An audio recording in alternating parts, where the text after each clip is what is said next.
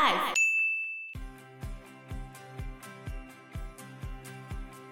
本来阿宝的妈妈觉得怕被人家笑嘛，不想要让阿宝嫁给孙子楚。但是阿宝因为他的鞋子被孙子楚叼走，他就发誓不会再嫁给别人。后来富商只好答应阿宝，他就派人跟孙子楚说：“好的，我就答应你，让你们结婚吧。” Hello，大家好，我是 Joe，我是方娜，我是 Anna。阿宝就会在梦里面梦到孙子楚，嗯、跟他嗯很亲近，翻天覆地，对，为爱鼓掌。就他就问他的名字，他就回答说我是孙子楚。阿宝觉得很害怕，可是又不敢告诉别人。结果孙子楚在家里躺了三天，开始喘气，好像快死的样子。家人十分的害怕，就托人婉转的跟富商说：“可不可以去你们家招魂？”富商就说：“我跟你又没有交情，我们平常也没有在往来，为什么要让你来我们家招魂呢？”可是孙子楚的家人就一直一而再、再而三的要求富商。后来富商终于答应了，然后孙子楚的家人就请了巫婆跑去他家，他就带着孙子楚的衣服赶快去了。阿宝听了之后也有点害怕，还是带着巫婆。然后跟孙子楚的衣服，然后直接到阿宝的房间，让他去那边招魂。巫婆后来回到孙家门口之后，孙子楚真的就在房间里面哀嚎呻吟。后来他就醒了，哇，就醒了。好，等了醒了之后呢，他们就问说：“阿宝的家里面有什么东西？人家大户人家的闺女，你怎么会知道他房间有什么东西？”他就问问看嘛。结果阿宝的房间里面的家具啊、床啊，然后摆设是什么，他竟然说的一清二楚，完全没有错。阿宝听见之后，觉得更加害怕了，但是暗地里也觉得很感谢他的深情，就觉得他竟然深情到灵魂出窍，跟着他回去了，开心。对啊，这样会开心？我不知道哦。阿宝就感念他的深情。这很变态吧？有点哎、欸，我觉得 完全违反跟骚法。灵魂出窍跟实际跟骚好像。如果有一个男的跟你讲说你房间里面的摆设怎样，嗯，但我觉得阿宝是喜欢他的，不然他不会这样子啊。对。发哪来了？有一个同学突然跟你讲说：“哎、欸，你房间那个东西明天记得拿。”然后问他说：“你怎么知道？”他就说：“我昨天灵魂出窍到你房间。”你的反应是什么？嗯，我觉得人帅真好人丑性骚扰。对，帅哥就算了。你看吧，这太坏了吧！这是人生呐、啊，这是人生呐、啊。后来孙子楚起床之后，每天就坐着在那边凝思、深思，很像把所有事情都忘记，不知道要做什么事情一样。他每天就去探查阿宝去了哪里，就希望可以再跟阿宝见面。终于到浴佛节的时候，浴佛节又叫做佛诞节，一般是庆祝释迦牟尼诞生的日子哦。那在汉传佛教跟藏传佛教，一般是把它定在农历的四月初八这一天。农历的四月初八，所以就比原本清明节再晚一个月左右，因为农历的四月初八嘛，大概是在国历的五月中旬。OK。所以过了一个月之后，浴佛节了。他知道阿宝要去一个寺庙烧香，所以他又在早上的时候去路边等着，就等了一整天，他都 快要昏倒了，都快要到下午了的时候，阿宝才出现。阿宝就从车上看到孙痴，他就用他的纤纤玉手掀开他的帘子，看着孙子楚。孙子楚就跟阿宝这样子两个互相凝视。后来阿宝就叫仆人来问他，他的名字是什么，然后他就跟他说：“我叫孙子楚。”这时候他的魂魄好像又飞走了一样。等到阿宝的车子走了之后呢，孙子楚才回家。回家之后呢，他又病了，又开始躺在床上起不来了，梦中又喊着阿宝的名字，然后这时候就开始怨恨自己的魂魄，为什么又不离开他的身体了呢？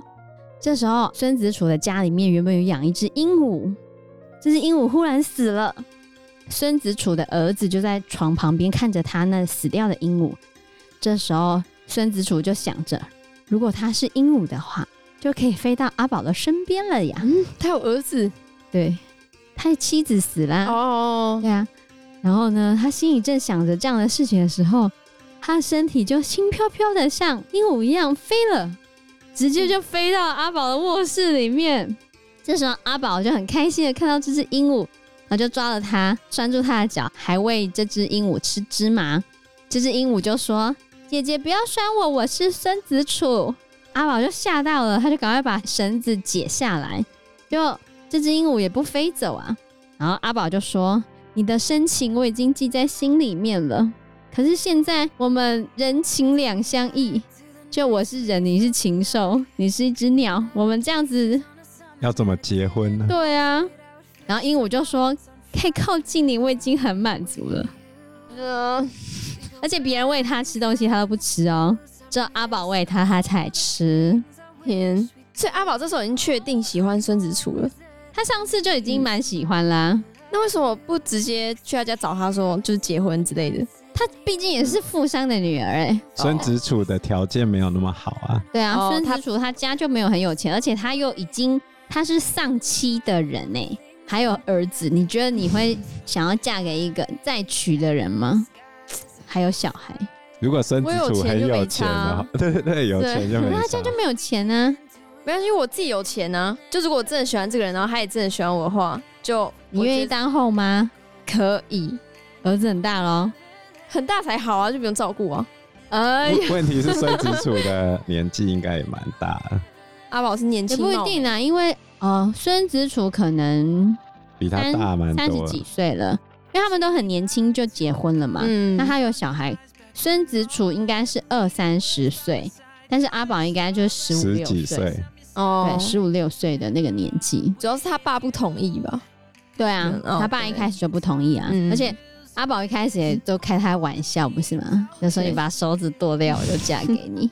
后来孙子楚变成鹦鹉的时候啊，阿宝坐着的时候，他就会停在阿宝的膝盖上面；阿宝睡觉的时候，他也会依靠在床的旁边。就这样过了三天，阿宝觉得怎么这么可怜呢、啊？暗地就叫人去看看孙子楚现在到底怎么了。原来孙子楚已经断气死了三天了啊！但是他的心头还没有凉。什么叫心头还没？就是理论上应该就是尸体还是热的啦，就没有了气息，可能还有微弱的心跳。尸体尚未凉，哦，尸骨未凉，没有死透就对了。看起来像死，但又未死透的样子。这就是蒲松龄他一贯的对医学没什么概念吗？怎么可能断气了，然后心头未凉？这到底是怎样？理论上应该就是感觉这个人变植物人的感觉哦，就气息就是应该是这个人变植物人，他完全不动，但是他心脏还会跳动，然后气息很微弱，这样子，这样比较合理啦。以现代医学来说的话，对，这时候阿宝就对着孙子楚这只鹦鹉说：“你如果可以再变回人的话，我就会誓死跟随你。”可是鹦鹉就说：“你骗我。”这时候阿宝就发誓，然后阿宝就照他刚刚说的话，再一次的发誓。鹦鹉就侧着眼睛看着他，就像在想什么一样。过了一会儿之后，阿宝就躺上床，然后鞋子脱在床脚下。这时候鹦鹉呢就叼起了他的鞋子，然后就飞走了。阿宝这时候惊呼：“你要去哪儿？”嗯，可是鹦鹉已经飞远了。后来。阿宝就再叫仆人去探查孙子楚的动静，仆人回来就说孙子楚已经醒了。家里人看到有一只鹦鹉叼着绣花鞋飞了过来，然后掉到地上之后，那只鹦鹉就死了。然后觉得奇怪的时候，孙子楚竟然就醒了。接着之后，孙子楚就在找鞋子，大家就觉得很奇怪，到底是发生什么事情呢？正当大家觉得奇怪的时候，刚好。阿宝的仆人到了，进来就看到了孙子楚，就问他说：“你是在哪拿到的那个鞋呢？”孙子楚就说：“这是阿宝给我的信物，他亲口对我说的，我不敢忘记他的承诺。”然后阿宝的仆人回去跟阿宝说，阿宝的仆人就回去告诉阿宝这个情况，阿宝就觉得更加奇怪了，所以他就叫他的仆人把这些事情跟他的母亲禀报。阿宝的母亲细问了之后，就确定了这件事情发生的经过。之后啊，就说孙子楚的才名也不错，可惜啊，他跟司马相如一样的贫穷。如果我们选他的话，怕被别人笑啊，因为他们之前挑女婿挑了很久，最后选了一个穷人家，怕被别人笑。司马相如是汉朝人，在汉景帝跟汉武帝时代的一个人。司马相如本名不叫做司马相如，他本名叫犬子。哈，犬子，狗儿子。金牌天，他叫司马犬子。后来，因为他很喜欢蔺相如，知道蔺相如吗？不知道，就是那个负荆请罪那个。廉颇蔺相如，廉颇很看不起蔺相如啊。后来，蔺相如一直忍让他。廉颇知道吗？他们现在已经很少那些故事了啊！你们都不知道哦？他们哪会知道？课本上根本就没有廉颇这个人。这是发生在战国时代的事情。讲越讲越讲越前面。战国时代的时候有战国七雄，知道吗？呃，大概吗？有一个赵国、嗯、哦，赵国里面有一个文臣的宰相叫做蔺相如，然后赵国有一个很厉害的武将叫做廉颇。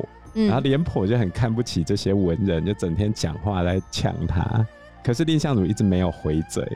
然后后来廉颇才知道蔺相如为什么没有回嘴，因为蔺相如跟人家讲说，我是为了国家好。这时候廉颇就觉得我怎么可以这个样子？人家那个宽宏大量。于是廉颇就回家拿了一大堆的那个有刺的树枝背在自己背上，然后把上身脱光。背着那些树枝，就到蔺相如家去跟蔺相如说对不起，这就是负荆请罪的故事。知道这个成语吗？负荆请罪，不知道。所以我希望我原谅你好了。好，真的这个成语都没听过？没有哎、欸，考卷上也没看到。怎么会呢？还只是我不知道那个字哎、欸，可以看一下哪一个？负就是背着，荆、oh. 就是荆棘。哦，草布草一个形的那个吗？对对对，那应该是有看过。负荆请罪就是这个故事。嗯，那司马犬子很佩服蔺相如，因为蔺相如后来在赵国做了很多好事嘛，他就帮自己改名叫相如。司马相如是汉赋四大家之一，汉朝的文学体裁叫做赋，就是当时候的一个超级文青，年轻的时候就已经很有名了。嗯，但他有一个小小的缺点，就是他有口吃、口疾，又在口吃。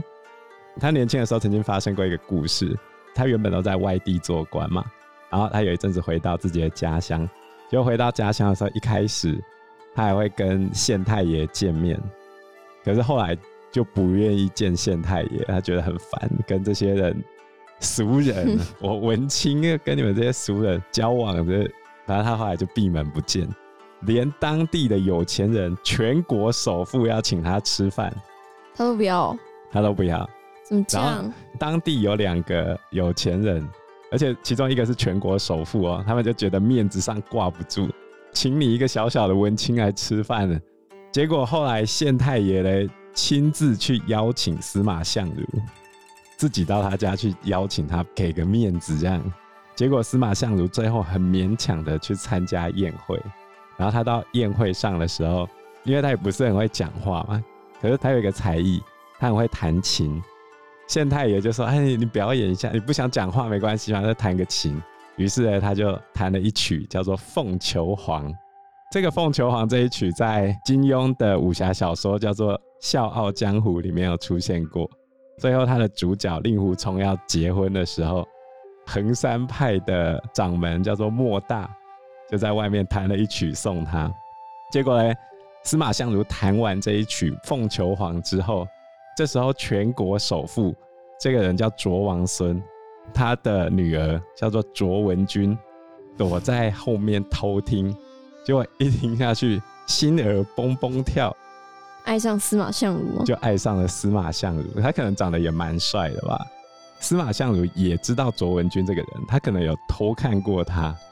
反正呢，总而言之，司马相如来来参加这场宴会的其中一个目标，就是要把卓文君啊，是哦，对，司马相如宴会一结束之后，立刻重金收买卓文君的贴身丫鬟，跟他贴身丫鬟讲：“拜托你跟你小姐讲，我爱她。”应该不像你这样讲哦。好，这么快的告白，转达他的爱慕之情。为什么以前好像都这样一看就可以爱上呢？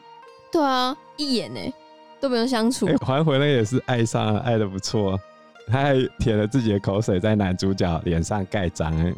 但是后面他们在那边，他们已经有相处有感情了，好不好？结果这个贴身丫鬟回头去跟卓文君讲。那个小相公司马相如喜欢你，卓文君一听到消息之后，立马从他家冲出来，冲到司马相如住的驿站那个地方。然后司马相如一看到卓文君之后，就牵着他的手，连夜跑回百里之外的老家成都。啊！这时候卓王孙，也就是他爸卓文君他爸，听到消息之后。生气气了，大怒啊！大怒，然后一毛钱都不给卓文君，然后跟他对人照啊。对，所以司马相如穷到卖酒为生啊！天，哎，一个大户人家的女儿后来卖酒为生，真是了不起，很可怜，伟大。后来卓王爱，后来卓王孙隔了一阵子之后，舍不得女儿了哈。对，唔甘了，他就把他们两个叫回来。他们两个又变成有钱人了。哎呀，所以你看吧，就是要娶有钱的妹啊！你看孙子楚多聪明啊，真的。所以阿宝跟妈妈讲了之后，本来阿宝的妈妈觉得怕被人家笑嘛，不想要让阿宝嫁给孙子楚。但是阿宝因为他的鞋子被孙子楚叼走，他就发誓不会再嫁给别人。后来富商只好答应阿宝。我觉得富商也是疼女儿吧？对啊，不然怎么可能？啊对啊，然后他就派人跟孙子楚说：“好的，我就答应你，让你们结婚吧。”本来不是还躺在床上吗？就病恹恹的。嗯、孙子楚病就突然好了。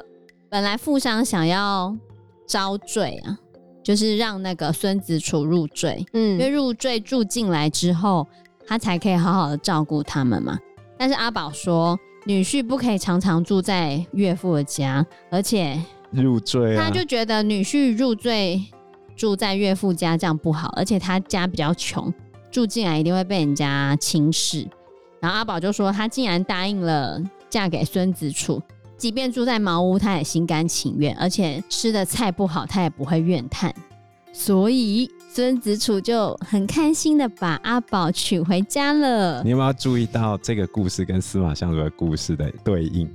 很像吧？很像，对吧？所以他前面才会特别提到司马相如嘛。哦，就是这两个故事其实是有个呼应在。对，就是同样都是男子很有才名，才名在外，但是家境贫穷，然后女子非常的富裕。然后爸爸是富商，然后本来不愿意把女儿嫁给他这样子。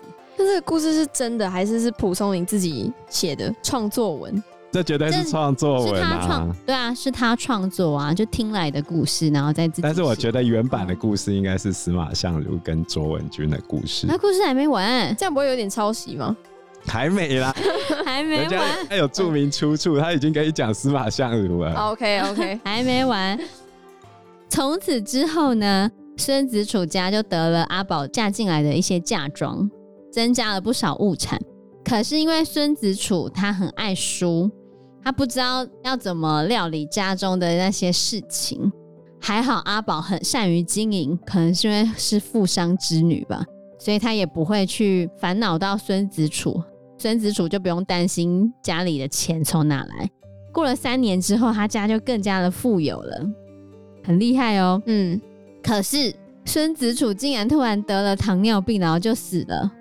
突然，对啊，才嫁过去两三年，然后就死了。他那个魂没办法跑去别人身体吗？没有，就死了。所以阿宝哭得非常的伤心啊，眼泪都哭干了，甚至不吃不睡。中国古代的糖尿病叫做消渴症。如果你有看过有一部韩剧叫做《大长今》的话，里面有介绍过。好，没有，你没有看《大长今》啊？太老了。不过现代中医师认为消渴症只占糖尿病的一部分啊，但是得了糖尿病的人的确会开始迅速的变瘦。他可能就是他的那个肾脏已经没有办法处理他的代谢，所以有一段时间他可能会尿毒非常的高，嗯、尿毒指数很高，就是会消瘦，吃多喝多尿多三多的话，然后又突然暴瘦暴瘦，你就要怀疑是不是有糖尿病。对，如果控制不好的话，的确是会危害生命。像现在年纪大的人，很多都会有糖尿病。啊，你如果控制不好的话，就是末梢循环会不佳。知道那个循利宁的那个广告吗？阿妈，你怎么都没感觉？有，我知道，就是会那个样子，然后最后就只能截肢。而且糖尿病不会好，你一定要靠饮食控制，饮食跟药物吗？对。有一些人有一些奇怪的观念，就是我现在得了糖尿病，然后吃了某些东西可以控制这些血糖。嗯。其实很难啊，就是如果你没有忌口，然后只是单靠某些中药类的东西来说，你可以控制血糖，我觉得蛮难的。哦，那如果你的肾脏真的很糟糕的话，已经没有功能的话，就是最后就要洗肾了。因为时间关系，我们这一集节目就到这边喽。有任何的建议都可以在留言区告诉我们，或者是直接在 Facebook 或者是 IG 留言我们，我们都会回应你哦。那我们这一集节目就到这个地方喽，谢谢大家，谢谢大家，拜拜，拜拜，拜拜。